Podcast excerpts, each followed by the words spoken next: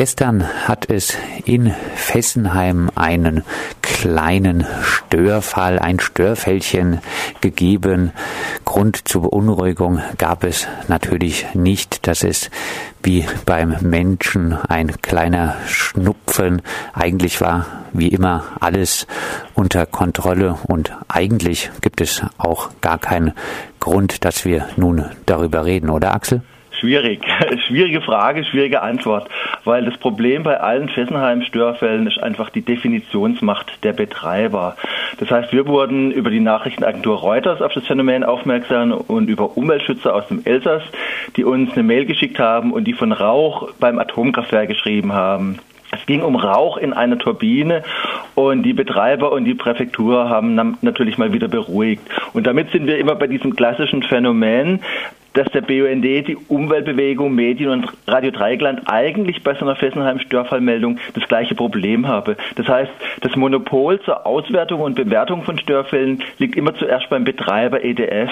Und das natürliche Interesse der EDF an einer objektiven Berichterstattung zu solchen Unfällen, das kennen wir und wir haben auch immer wieder erlebt, wie in Fessenheim versucht wurde, Unfälle herunterzuspielen. Also ich kann euch und ich kann den Hörerinnen und Hörern jetzt nicht sagen, was war da. Ich vermute auch, dass es sich um kein großes Problem gehandelt gehandelt hat. Also isoliert betrachtet ist ein kleiner Störfall kein großes Problem.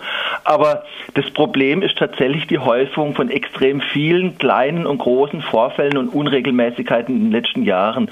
Und das spricht nach unserer Ansicht für eine schlechte Sicherheitskultur im Atomkraftwerk. Und eine schlechte Sicherheitskultur ist auch immer auch eine Gefahr für die Menschen. Heißt, wie immer wird es dann in einigen Wochen eine ganz kleine Meldung geben, was denn da eigentlich der Fall war. Aber eine wirkliche Aufklärung gibt es nicht. Ja, also also das, das, das Problem ist, dass wir natürlich eine Vielfalt von Meldungen haben und dann sind tatsächlich Dinge dabei, die wirklich kein großes Problem und keine Gefährdung darstellen und dass wir es aber in den letzten Jahren auch ab und zu erlebt haben, dass wirklich heftige Unfälle, die auch eine Bedrohung dargestellt haben, dass die heruntergespielt werden.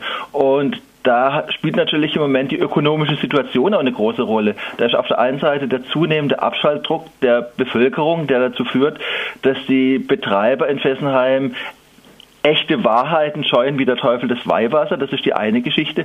Und das andere, das andere ist einfach, dass die Elektrizität de France beinahe bankrott ist. Das heißt, die Atomindustrie ist ein Auslaufmodell. Äh, die EDF hat keine Kohle und deswegen braucht sie zum finanziellen Überleben die Gefahrzeitverlängerung für Atomkraftwerke, gerade auch in Fessenheim in diesem ökonomischen Dilemma steckt die EDF und da passen Störfallmeldungen einfach nicht ins Konzept. Das ist das Dilemma. Also ich keine Panik mache, keine Beruhigung, keine Beunruhigung. Ich weiß nicht, wie ich das bewerten kann. Die Definitionsmacht liegt einfach bei den Betreibern und das ist unser Problem. Axel, gerade reden alle in Frankreich äh, über den Ausnahmezustand, äh, große Terrorangst in äh, dieser Stimmung des Ausnahmezustands. Habt ihr da Hoffnung, dass Frankreichs Präsident François Hollande wirklich noch sein Versprechen einhält, das AKW Fessenheim abzuschalten? Auch das ist Kaffeesatzleserei. Das ist so ähnlich wie bei der Definition von der Gefährlichkeit von Störfällen. Äh, das heißt, wir wissen, dass Herr Hollande einigermaßen versucht hat, nach und nach seine Wahlversprechen abzuarbeiten. Und wir wissen, dass auf der anderen Seite, gerade in Frankreich, die EDF und die Areva im Prinzip ein Staat im Staate sind. Das heißt, es gibt so einen Machtkampf, auf der einen Seite die gewählte Regierung und auf der anderen Seite die machthabenden Atomkonzerne.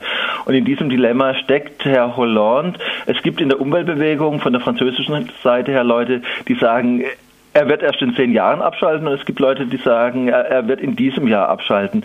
Auch da kann ich einfach nur sagen, der politische grenzüberschreitende Druck muss aufrechterhalten werden und deswegen gibt es am Sonntag, den 24.04.2016, passend zum 30. Tschernobyl-Jahrestag, auch wieder grenzüberschreitende Brückenaktionen.